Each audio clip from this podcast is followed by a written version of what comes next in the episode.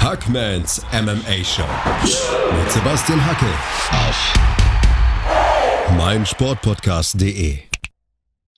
Hallo da draußen und herzlich willkommen zur 35. Ausgabe von Hackmans MMA Show auf meinsportpodcast.de. Am vergangenen Wochenende, da ging es rund auf Fight Island und äh, weil so viel los war, habe ich wieder Verstärkung mitgebracht. Am anderen Ende der Leitung sitzt einer der ersten deutschen MMA-Journalisten überhaupt, Elias Stefanescu. Hallo Elias, wie geht's dir? Hallo Sebastian, grüß dich. Ja, ich freue mich dabei zu sein. Mir geht's prima. Ah, sehr gut. Elias, wir starten direkt durch. Ähm, ja, vielleicht äh, wirst du später noch ein, zwei Dinge zu deiner Person erzählen. Vielleicht gibt es aber sogar eine extra Ausgabe. Ich denke, da gibt es nämlich einige Anekdoten. Aber auf jeden Fall mal gab es einen großen Titelkampf am vergangenen Wochenende. Figueredo gegen Benavides 2. Hättest du gedacht, dass es so schnell vorbei ist? Ja, ich muss zugeben, ich war selbst etwas überrascht. Ich äh, ging ja davon aus, dass Benavides einiges mitgenommen hat aus dem ersten Aufeinandertreffen. Äh, allerdings äh, war das wahrscheinlich mehr so ein Kopfschmerzen, sage ich mal, aus dem ersten Kampf, die er mitgenommen hat, weil diesmal ist er immer regelmäßig umgefallen, sobald er getroffen wurde. Und ähm, das ging dann wirklich sehr, sehr schnell zu Ende. Ja, da klingt mir noch ein bisschen die Stimme unseres geschätzten Kollegen Marc Bergmann im Ohr. Figueredo hat die härtesten Hände im Fliegengewicht, hat er gesagt, und er sollte Recht behalten. Also, vielleicht fangen wir ganz von vorne an. Der erste Kampf der beiden fand ja im Februar statt. Da ging es um den vakanten Titel im Fliegengewicht, also die Gewichtsklasse bis 125 Pfund. Figueredo verpasste das Gewichtslimit um zweieinhalb Pfund, also konnte den Titel nicht gewinnen quasi wegen dem verpassten Gewicht, gewann aber den Kampf Somit gab es also keinen neuen Champion. Und jetzt am vergangenen Wochenende also der Rückkampf. Figueiredo wissen wir, totaler Killer, neun Siege durch K.O., sechs Siege durch Aufgabe. Benavides aber auch ein Veteran, wenn es um die UFC-Fliegengewichtsdivision geht. Hat 13 Mal in dieser Division gekämpft und jetzt eben der 14. Kampf. Auch da beeindruckende Zahlen. Also in seiner Karriere acht Siege durch K.O., neun durch Aufgabe. Das sind zwei sehr, sehr gute Kämpfer. Und ja, du hast schon gesagt, Elias, also Benavides kassierte da einen rechten Haken hinter dem Ohr relativ früh im Kampf, ging direkt runter und war dann mhm. gleich mal mhm. im Backtake von Figueredo gefangen, Body Triangle angesetzt und äh, Rear Naked Choke und äh, Benavides kommt wieder hoch, ist natürlich geschwächt. Figueredo sah brutal gut aus. Du hast äh, erwähnt vorhin, jeder harte Treffer bereitete Benavides große Probleme. Ist sein Kinn weg oder ist Figueredo einfach nur so verdammt stark? Also ich glaube, es ist eine Kombination aus beiden. Äh, besonders wenn man jetzt den ersten Kampf noch so ein bisschen im Hinterkopf hat, dann weiß man ja, dass Benavides sehr, sehr viel einstecken musste. Und ich glaube, davon abhängig war er jetzt in diesem Kampf, obwohl es jetzt schon ein Weilchen äh, zurückliegt, aber es schien mir so, als ob er noch nicht ganz topfit, jedenfalls äh, oben im Kopfbereich war. Und ja, so ziemlich jeder harte Treffer, ja, besonders der allererste, der eben im Kampf getroffen hat, dieser Haken an die Schläfe und dann ging Benavides auch direkt schon runter. Ich dachte kurz, oh, war es das jetzt schon? Hat sich ja noch ein bisschen gefangen, rausgekämpft, aber da kam dann auch nicht wirklich was zurück, sondern der nächste große Treffer dann im Stand ging auch vollkommen durch die Deckung, voll aufs Kinn. Und da ging fast schon die Lichter aus und ja, das am Boden, das war schon wieder äh, eine Klasse für sich. Also das sah so ein bisschen aus. Also Benavides nennt sich ja gerne äh, Joe Jitsu bei Instagram und so weiter sah jetzt wirklich aus wie zwei verschiedene Klassen des Schwarzgutes sozusagen am Boden. Also Figueredo konnte da wirklich machen, was er wollte. Ja, drei Knockdowns in Runde eins und dann wirkt der Benavides bewusstlos. Also ich glaube, viel eindeutiger kann man nicht gewinnen. Ich glaube auch ähm, der Rear Naked Choke und das äh, Bewusstloswerden von äh, Benavides etwas zu spät gesehen vom Ringrichter. Also der war da schon lange im Land der Träume. Und also neuer Champion in dieser Gewichtsklasse, Figueredo, der Mann, der sowieso an Nummer eins gerankt war, jetzt also auch legitim der Titelträger. Elias, was bleibt denn jetzt noch für Benavides? Also mir tat er ja leid. Das ist ein großer Krieger, ein super Kämpfer. Das ist mir auch immer ein Anliegen hier im Podcast, dass man die Leute, die so Kämpfe verlieren, die sich da halbnackt in einen Oktagon stellen und dann eben ja ähm, schlafen geschickt werden, dass man denen auch den nötigen Respekt zukommen lässt. Also ich habe es vorhin erwähnt, ähm, Benavides ist ein Veteran, das ist ein Pionier, der hat den Weg geebnet für viele nach ihm. Aber was bleibt jetzt noch übrig für ihn? Es ist ein sehr ähnliches Problem wie sein großer Mentor Uriah Faber. Er hat ja ein ähnliches äh, ja, Endziel, so nenne ich es mal, gehabt. Er wollte den UFC-Titel, hat auch nie wirklich funktioniert und äh, genau im Titelkampf ging es dann auch immer böse aus, ähnlich wie Benavides jetzt. Ja, was die Zukunft bringt, ich bin mir nicht sicher, wie lange er überhaupt noch kämpfen will. Und auf der anderen Seite jetzt zweimal verloren gegen den aktuellen Champion sozusagen. Ich denke, ein Rematch, da muss er ja so einige Siege wieder sich äh, zusammenbasteln und äh, ja, das wird, glaube ich, ganz, ganz hart. Also ich glaube nicht mehr, dass er äh, ich will jetzt nicht sagen in diesem Leben, aber in der UFC wahrscheinlich nicht mehr zum Titelkampf äh, beziehungsweise den Titel erringen wird. Was natürlich auch sehr schade ist für seine illustre Karriere, na klar. Ja, bitter, bitter. Ich meine, er hatte in seiner Karriere, wenn man es mal von der WEC bis zur UFC rüberspinnt, insgesamt fünf Titelchancen, konnte keine davon nutzen. Und das wird so ein bisschen hängen bleiben, wenn man an seine Karriere später mal denkt. Also konnte wirklich kein, äh, keine Titelchance verwerten sozusagen. Da gibt's ja ähm, etliche auch, so ähm, ja, traurige Helden, nenne ich es jetzt mal. Chael Sonnen fällt mir jetzt ein, äh, der ja auch so viele Titelchancen hatte im Mittelgewicht, im Halbschwergewicht und irgendwie hat es nie sollen sein. Ähm, was denkst du? Champ, Champ Figueredo, der hat einen Pfund, der hat die Physis, der hat ja auch hier in dieser Gewichtsklasse im Fliegengewicht das Gewichtslimit schon mal verpasst. Also der hat einen harten Cut immer zu machen. Was denkst du, der Bantam-Gewichts-Champion Figueredo, wäre das eine Möglichkeit? Wäre das realistisch? Ich halte das für sehr, sehr, sehr realistisch. Wenn man jetzt ins Bantamgewicht guckt, äh, Peter Jan ist ein Striker und Figueredo ist ja einer, der unglaublich gerne auch eben stehen bleibt und äh, Fäuste verteilt und da er wirklich unglaublich harte Fäuste hat, ähm, könnte das zum Beispiel ein richtig tolles, äh, ja, Mega-Match werden. Ob es jetzt dazu kommt, liegt natürlich in den Händen der UFC. Ich weiß nicht, wie gut vermarktbar Figueredo aktuell ist und wie gut vermarktbar eben Peter Jan ist, Schrägstrich sind beide. Ähm, die sind ja recht neu als Titelträger. Demnach wage ich jetzt noch nicht die Vermutung, dass es in nächster Zeit dazu kommt. Aber in Zukunft, wer weiß, das wäre natürlich ein großes Ding. Also ich würde es mega feiern, finde beide gut. Das ist ja so ein bisschen Makel unserer Zeit, dass man so ein Charakter sein muss. Es hat ja schon Pro-Wrestling ähnliche Züge. Ich weiß, du bist wie ich großer Professional, Professional Wrestling-Fan. Man muss so ein Jorge Masvidal sein, so ein Conor McGregor. Man braucht das Outfit, man braucht die Catchphrases, man braucht das Charisma. Solche Typen wie Peter Jan oder so ein Figueredo, die gehen fast ein bisschen unter, oder? Ja, liegt natürlich auch zum Großteil an der Sprache, dass sie eben Englisch nicht so toll beherrschen und äh, daran hapert es auch oftmals eben in den Staaten, weil die UFC eben auch sehr daran orientiert ist, die, Fan, äh, die Fans, sag ich schon, die Champions gut zu vermarkten. Und auf der anderen Seite müssen sie sich auch selbst vermarkten können, so ein bisschen Showmanships äh, an, an den Tag legen. Und da sind beide jetzt nicht gerade so die, die Personen, die aus sich herausgehen. Ich weiß nicht, vielleicht gibt's da demnächst noch ein bisschen Coaching ähm, ich denke, mit beiden kann man auf jeden Fall arbeiten, aber leistungstechnisch gehören sie natürlich nach ganz oben, ganz klar. Da sind wir uns wohl alle einig. Leicht, äh, leistungstechnisch ganz oben sind auch Jack Hermanson und Calvin Gastelum einzuordnen. Also der Co-Main-Event war ja nicht minder spektakulär, würde ich mal meinen. Ähm, 78 Sekunden hat es gedauert, Elias. Äh, hättest du da Geld drauf gewettet, dass so nach eineinhalb Minuten alles vorbei wäre? Absolut nicht. Also beide sind ja dafür bekannt, länger zu gehen, generell in ihren Kämpfen. Und beide halten auch sehr viel durch und sehr viel aus. Ähm, ja, diesmal ging es wirklich sehr, sehr schnell. War wirklich verwundert, dass eben dieser Heel Hook auch so schnell funktioniert hat von Hermansson und dann auch der Sieg kam. Also ich dachte wirklich, dass Gastelum dann es irgendwie noch schafft, sich rauszudrehen, rauszuwinden, rauszudrücken. Es sah ja nicht wirklich technisch aus, was er da versucht hat, sondern so ein bisschen mit Gewalt einfach äh, Distanz schaffen, was eben die falsche Taktik war in dem Moment. Allerdings, also Calvin Gastelum und Jack Hermanson hatte ich ja mit O-Tönen im vergangenen Podcast. Und Gastelum hat es ja auch gesagt in diesem Interview, könnt ihr gerne auch nochmal reinhören. Nach zwei Niederlagen in Folge, also Till und Adesanya, da wollte er beweisen, dass er trotzdem zur Weltspitze gehört. Und ähm, ja, ich hatte diese Aussagen von ihm im Podcast und da merkte man ihm an, dass der Druck nicht spürlos an ihm vorübergegangen ist. Und äh, ja, Jack Manson, was soll man sagen? Der, Joker ist halt ein Submission-Ass, ne? der Arm in Guillotine berühmt berüchtigt.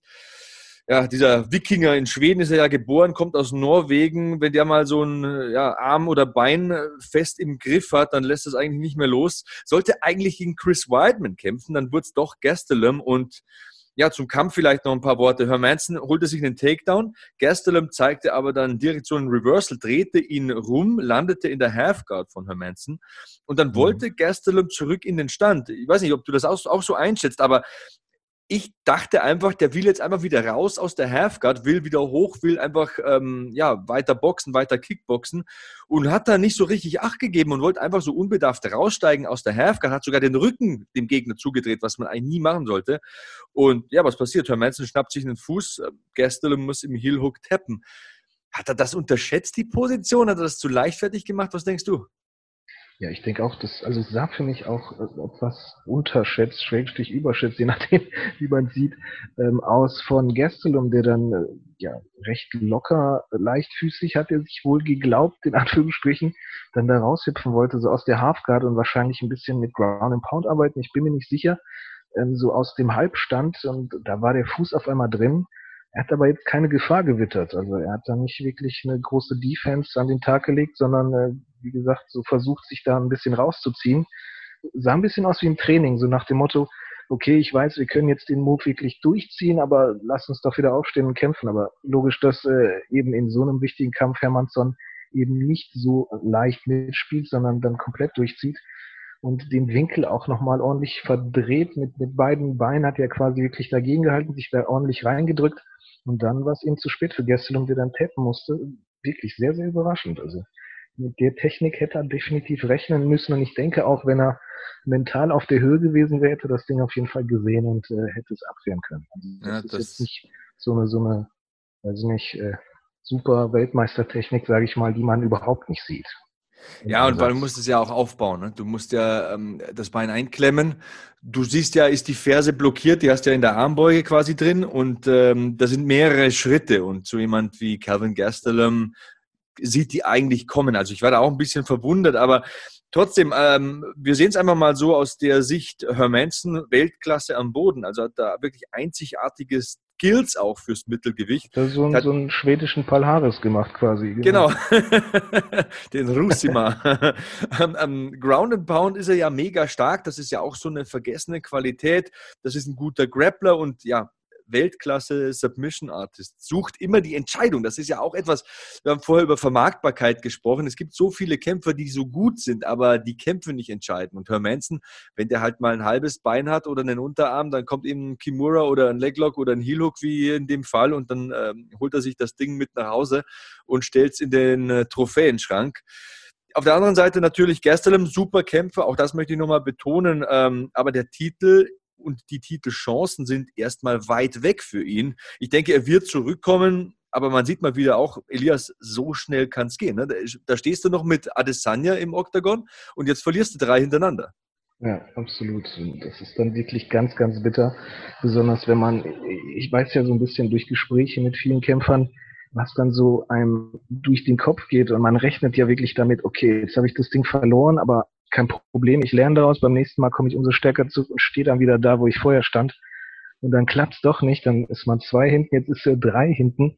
Und das ist in der UFC ja des Öfteren so dieses, da geht das rote Lämpchen an, dass äh, Dana White jetzt sagt, okay, äh, wir wissen nicht, ob wir den Vertrag noch verlängern. Ich denke, bei Gestelum wird das jetzt nicht so das Problem sein. Er hat sehr lange und viel oben mitgespielt. Er darf sich wahrscheinlich noch einen Kampf leisten, aber der 0815-Kämpfer, der müsste jetzt wahrscheinlich seine Koffer packen. Ja, ich habe es auch nochmal nachgelesen. Dana White hat äh, ganz klar gesagt, schon vor dem Kampf, ähm, Gastelum ist ein Mann mit so viel Potenzial und ähm, ein Mann, der gegen solche klasse Athleten immer antritt, dass er auch diesen Kampf verlieren könnte und man würde ihn trotzdem behalten. Nichtsdestotrotz sieht man mal so innerhalb von einem Jahr, da hältst du fünf Runden gegen den Champion durch, so ungefähr. Ne? Also Adesanya ist ja auch einer, der kann mal schnell kurz einen Prozess mit dir machen. Und gestern sah der wirklich gut aus in dem Kampf, fand ich wenigstens. Und ähm, ja. ja. schon bist du auf der Verliererstraße. Faszinierender Sport und äh, ja, kann auch immer ganz genau. schnell gehen.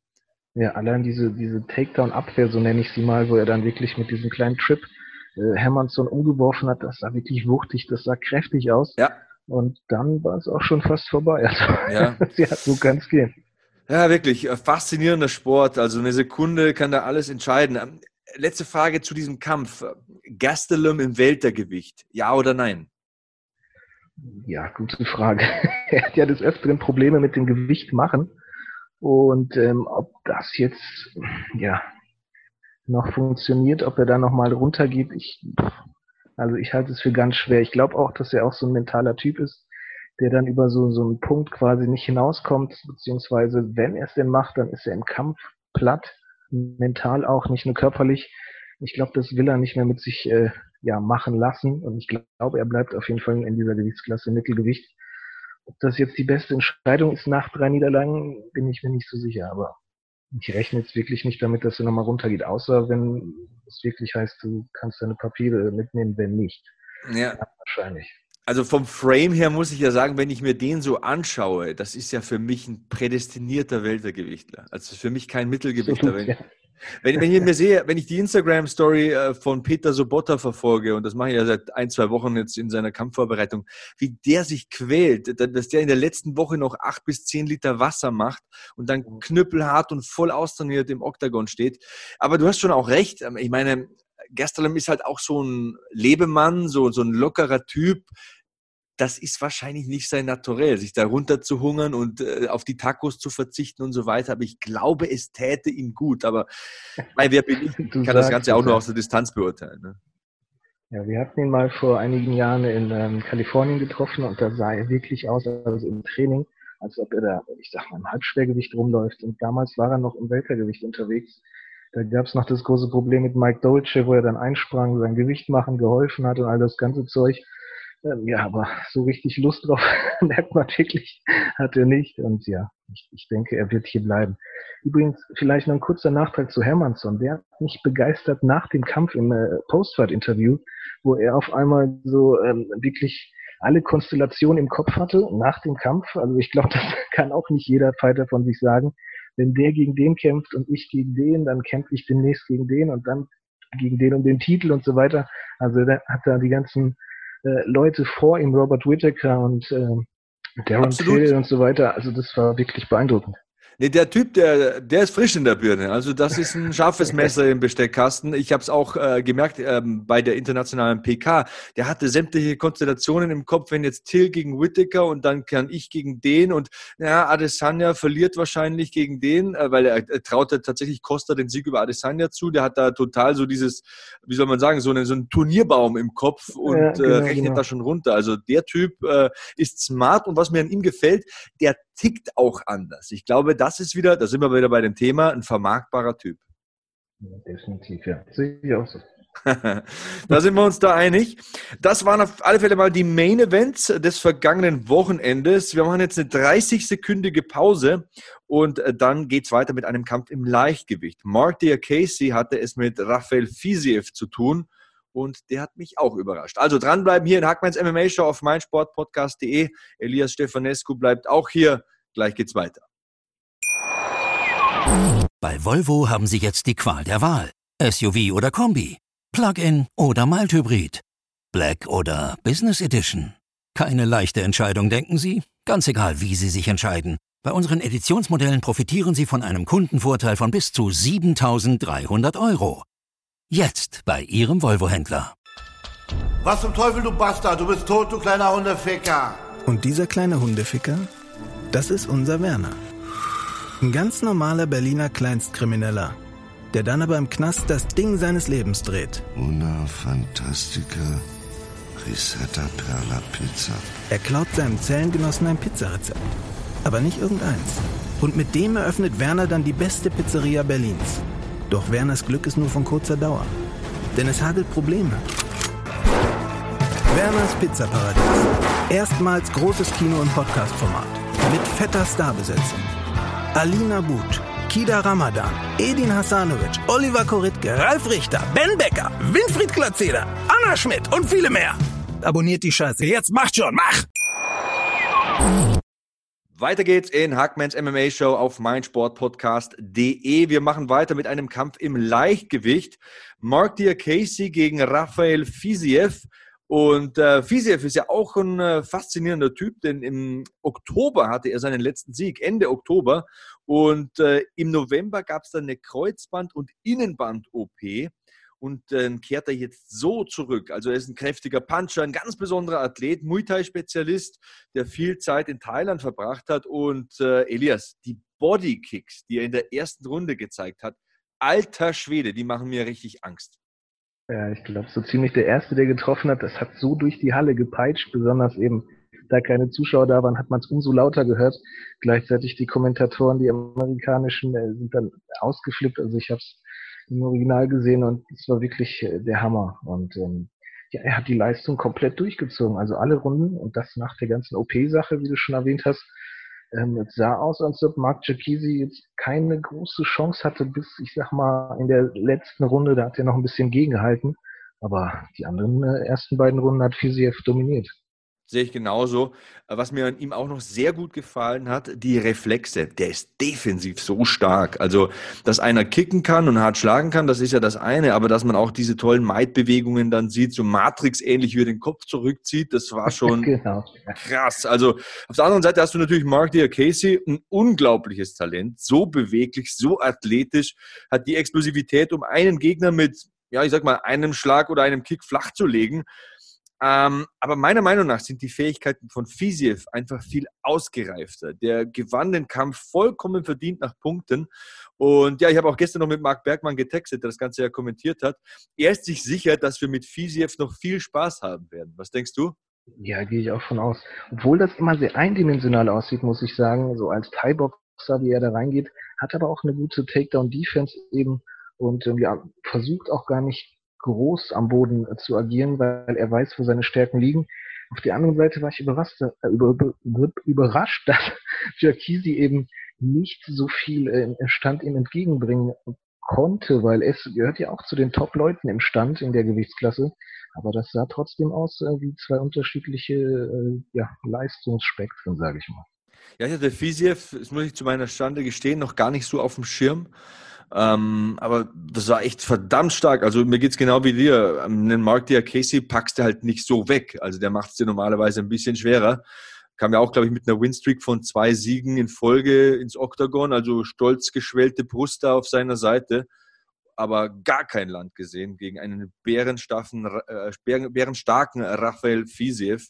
Also sehr, sehr beeindruckend einen Kampf zuvor, da gab es einen Kampf im Fliegengewicht zweier Frauen, zwei Brasilianerinnen gegeneinander, Luana Carolina und Ariane Lipski. Da gab es wiederum eine Submission, Elias. Und äh, ja, ich weiß ja nicht, wie es dir gegangen ist, aber das ist so eine Submission dieser Nibar, ich bin erstmal aufgestanden mitten in der Nacht und ein paar Runden durchs Wohnzimmer gegangen, weil ich. Das Knie also, ausgeschüttelt wahrscheinlich. Ah, ja, wirklich. Ah, ich, ich, ich habe schon zwei Kreuzbandrisse gehabt, insgesamt drei Knie-OPs. Das hat mich immer so ein bisschen verfolgt in meiner Wrestling-Karriere. So, wer weiß, wo es sonst hm. hingegangen wäre, egal, aber ähm, ah, da, das war gar nicht gut. Das war gar nicht gut anzusehen. Ja, das, das war wirklich äh, sehr, sehr hart. Übrigens zum Thema Knie-OPs. Ich äh, gehöre leider auch dazu. Gott sei Dank kein Kreuzband, sondern nur Knorpel.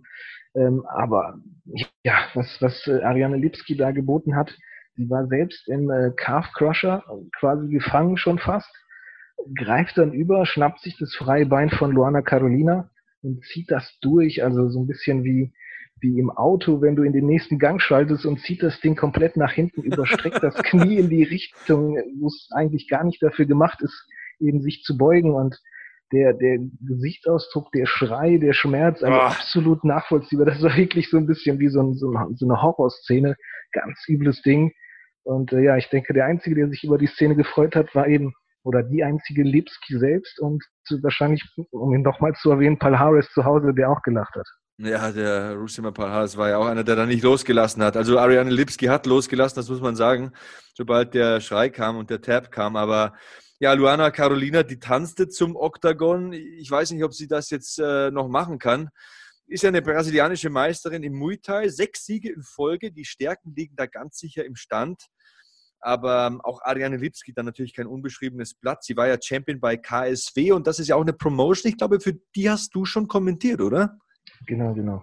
Ja, ich hatte die Freude, bei Bild Plus zu kommentieren, tue ich auch noch, wenn KSW eben vor Ort ist, wieder, ähm, ja, Lipski dort Championess gewesen, hat auch ähm, eine gute deutsche Kämpferin geschlagen dort. Ähm, ja, also in der UFC auch gut durchgestartet. Man hat ja immer so ein bisschen so im Hinterkopf, können die europäischen Fighter mithalten? Beziehungsweise, also, da sie in Polen äh, fast schon heimisch war, zähle ich sie jetzt mal als europäische Kämpferin. Ist verstanden. Äh, wenn sie Brasilianerin ist. Auf der anderen Seite konnte sie wirklich mithalten bisher in der UFC, hatte ein, zwei Startprobleme, sage ich mal, aber seitdem läuft es wirklich gut. Und besonders jetzt durch diesen äh, ja, eiskalten Sieg, muss man das ja nennen, geht es ja steil bergauf. In jedem Fall. Also sie ist ähm, Muay Thai Schwarzgurt und auch sie liebt es natürlich mit Kniestößen und Kicks zum Erfolg zu kommen. Keine Frage. Aber sie sagte auf der internationalen PK, das ist mir hängen geblieben, dass sie ihr Grappling verbessert habe. Und ja, folgerichtig holt sie sich hier den Sieg durch Niba. Technisch toll gemacht, aber nochmal eine furchtbare Submission. Also das können locker acht bis neun Monate Pause sein, denn das ist ja ähm, eine Hebelwirkung, bei der nicht das vordere Kreuzband reißt, sondern das hintere. Also das Band, das verhindert, dass dein Knie quasi nach hinten wegknickt, also in die falsche Richtung. Und mhm. ich kann mir nicht vorstellen, dass das heil geblieben ist bei der Bewegung. Also gut, passieren kann alles. Manche Leute haben bewegliche Knochen und Bänder vor allem. Aber boah, also du hast gesagt, sie war im Calf Slicer fühlte sich wahrscheinlich auch sicher in der Position, denn das Ding ist nicht angenehm, das kann ich dir sagen aus Erfahrung. Und kontert dann mit dem Niba. Oh, super ekelhaft. Ja, na, ich glaube, als Frau hat man noch so ein bisschen mehr Elastizität vielleicht in den Beinen. Das kann sein. Dran, drauf an, in welcher Gewichtsklasse. Also es sah nicht so aus, als ob sie da groß Probleme hatte. Ich denke mal, wenn man mich in Slicer setzt, dann tappe ich aber ganz schnell. Du, äh, du hast äh, stramme Waden äh, und ich kann dir sagen, äh, Leute mit äh, einer dicken Muskulatur in den Waden sind sehr anfällig für das Ding. Also willst du nicht haben. Ähm, was da unterm Strich noch stehen bleibt, ist zweitschnellster Sieg durch Aufgabe im Fliegengewicht der UFC, also auch nebenbei nochmal ein bisschen so in die Rekordbücher eingetragen. Nicht schlecht, Herr Specht, Frau Ariane Lipski. Ja, dann haben wir noch einen Kampf, den wir schuldig sind. Askar Askarov gegen Alejandre Pantoja. Auch eine interessante Geschichte. Pantoja wäre ja der Backup gewesen für den Main Event. Wäre er bereit gewesen dazu, Elias? Ja, also ich glaube, nachdem man gesehen hat, wie Figueredo da zur Sache gegangen ist, äh, behaupte ich jetzt mal nein. Pantoja ist zwar ein guter Mann, aber er scheint nicht so auf dem Top-Level zu sein aktuell, weil er hatte mit Askarov ja seine Hände schon voll. Das kann man so sagen. Also Askarov ist ein starker Grappler, ein Judoka, ein toller Ringer mit guten Würfen und Takedowns. Und ja, wenn man, wenn man hört, ein ungeschlagener Kämpfer aus Dagestan, muss man dann mehr sagen, wenn so jemand reinkommt? Ja gut, dieser Sambo-Background, den hat man dann automatisch so im Hinterkopf.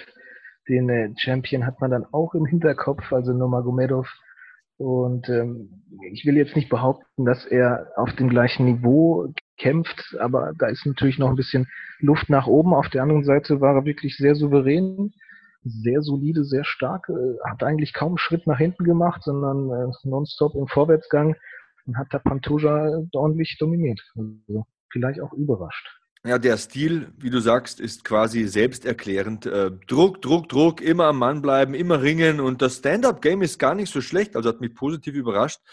Ähm, hatte ja zehn seiner elf Siege vor diesem Kampf vorzeitig entschieden, so einer der Kämpfe beenden will. Und Marc hat es, glaube ich, auch gesagt in der Übertragung. Wichtiger Fakt zu ihm, ähm, der ist so gut wie taub.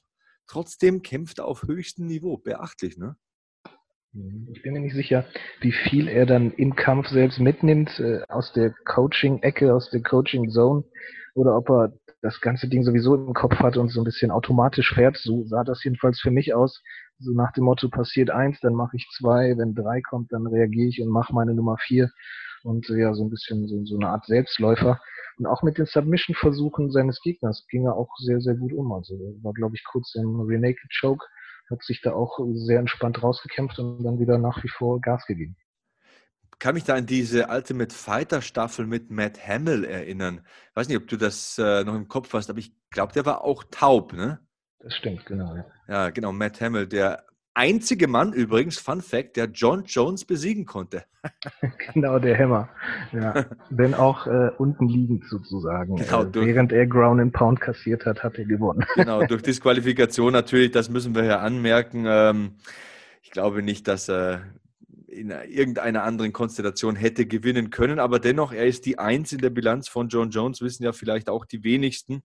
Und ja, Alejandro Pantoja, unseren ähm, Main Event Backup, den müssen wir noch kurz ein bisschen ansprechen, hat er auch 16 seiner 22 Siege vorzeitig erzielt, ein wandelndes Highlight Reel. Und der hat ja auch losgelegt wie die Feuerwehr, Elias. Also in den ersten vier, fünf Minuten gleich mal so gefühlt zehn Submission-Ansätze. Beendete dann Runde eins mit einem Ansatz zum Rear Naked Choke, aber spätestens in Runde zwei wurde es dann doch, na, möchte fast sagen, eine Einbahnstraßenfahrt. Ne? Ja, ich war mir nicht sicher, ob er sich vielleicht ein bisschen ausgepowert hat am Anfang. Kann gut sein. Submissions, dass er da wirklich so alles auf eine Karte gesetzt hat, was dann eben nach hinten losging. Ja, und am Ende ja, hat er, ich sag mal, so ein bisschen dagegen gehalten, vielleicht aber nicht mehr wirklich so in die eigene Initiative dann gegangen. So sehe ich es auch. Äh, cooler Moment noch am Ende. Beide sitzen oben am Käfig und feiern miteinander. Das sind immer so die Momente, wo mir das Herz aufgeht, weil unser Sport hat es ja eh schwer in der breiten Wahrnehmung und ähm, ja, Handshakes und Umarmungen und so weiter. Das sieht man dann immer gerne. Da sitzen die beiden am Käfig und feiern miteinander. So soll das sein. Ähm, bei Figueredo und Benavides war es ja nicht so. Also ich glaube, Benavides war schon ultra angepisst. Saß da auf seinem Stuhl und ja. hat dann so schön langsam mitbekommen, was passiert ist. Figueredo wollte ihm noch ein paar Worte anbieten, aber ne, ne, war nichts mehr zu holen. Ja, das sah schon wirklich danach aus, als ob er zutiefst beleidigt ist, nicht nur eben durch die Niederlage, ich sag mal, beleidigt vom Gegner, sondern beleidigt von sich selbst, war meiner Meinung nach sehr unzufrieden mit seiner eigenen Leistung, war dann so ein bisschen in seinem eigenen Kopf, überlegte dann so nach dem Motto, was habe ich falsch gemacht? Oh Gott, das war meine Chance, jetzt kriege ich sie nie wieder, so, so deprimiert sei für mich aus. Und Figueredo, der da so ein bisschen auf Spaß mit, hey, lass mal abklatschen, äh, geht dann auch noch auf die Knie, zollt ihm Respekt, aber da wollte eben Benavides wirklich gar nichts von haben. Nee, von dem Kuchen wollte er keine Schnitte. Da hatte der Spaß ein Loch. Also mir hat er, wie gesagt, ein bisschen leid getan, hat aber dann auch in der Post-Fight-Press-Conference gesagt, nee, so höre ich nicht auf, auf keinen Fall, so gehe ich nicht nach Hause. Ich werde auf jeden Fall wieder kämpfen und ja, das möchte ich auch nur mal, noch mal betonen, weil es tut mir halt auch ein bisschen weh für ihn und äh, ist halt ein enormer Krieger, ein richtiger Kämpfer und äh, so will er nicht untergehen. Aber das kann auch oft der Anfang von einem traurigen Ende sein. Bei BJ Penn hat das ja auch irgendwann mal so angefangen. Nee, mit einem Sieg gehe ich nach Hause, nee, mit einem Sieg höre ich auf. Und dann werden es vier Niederlagen, fünf Niederlagen, sechs Niederlagen, sieben Niederlagen und dann endet es halt irgendwie traurig. Trotzdem sage ich, Benavides gegen so einen Mann zwischen 5 und 15 gerankt, ist er auf jeden Fall mindestens mal konkurrenzfähig. Ich würde sogar sagen, alles, was sich bis in 5 und 15 bewegt, da ist er sogar der Favorit, immer noch. Ja, das kann gut sein. Also es ist wahrscheinlich bei ihm auch ein bisschen Tagesform jetzt nach diesen ganzen Erlebnissen, die negativen Erlebnissen, die er durchgemacht hat, ob er dann äh, so ein bisschen die Octagon Jitters, sage ich mal, dann wirklich noch bekommt oder ob er dann doch so ein alter Hase bleibt. Es kam äh, mir jedenfalls so vor nach diesen beiden Kämpfen, dass er sich eben vom ersten sozusagen nicht erholt hat und direkt schon wieder traumatisiert war nach dem ersten Niederschlag ja, muss man abwarten. Auf der anderen Seite hier so ein Asker Askarov vielleicht äh, könnte man ja eventuell in Zukunft mal probieren. Und äh, wenn sich eben Askarov durchsetzen sollte gegen äh, so einen Topmann wie Benavides, dann steht er ganz oben da. Dann kann er sich eine Kerbe in seinen dagestanischen Gürtel schnitzen und weiter nach vorne marschieren. Ja, das war unser Rückblick zur vergangenen Fight Night. Elias, ähm, du bist am Donnerstag wieder da. Da sprechen wir dann exklusiv über dich. Wer ist denn eigentlich Elias Stefanescu? Das finden wir dann heraus, wenn es soweit ist. Das war auf jeden Fall mal unser Rückblick aufs vergangene Wochenende. Den waren wir schuldig und unserer Schuldigkeit sind wir natürlich jetzt nachgekommen. Ansonsten bleibt mir nur noch zu sagen, danke Elias fürs Dabeisein. Ich danke euch fürs Hören. Wir hören uns am Donnerstag wieder. Bleibt sicher, bleibt sauber, bleibt safe. So long, Hackman out. Hackmans MMA Show mit Sebastian Hacke auf meinsportpodcast.de. Ich habe mich natürlich schockverliebt, weil die war wirklich ganz, ganz klein. So begann die Mensch-Hund-Beziehung zwischen Christina und Tierschutzhund Frieda. Und wie es danach, nach dem ersten Moment der Verliebtheit, so weiterging und welche Klippen es danach zu umschiffen galt, das hört ihr in der neuen Ausgabe von Iswas Dog, dem Podcast für harmonische Mensch-Hund-Beziehungen. Iswas Dog? Mit Malte Asmus. Überall, wo es Podcasts gibt.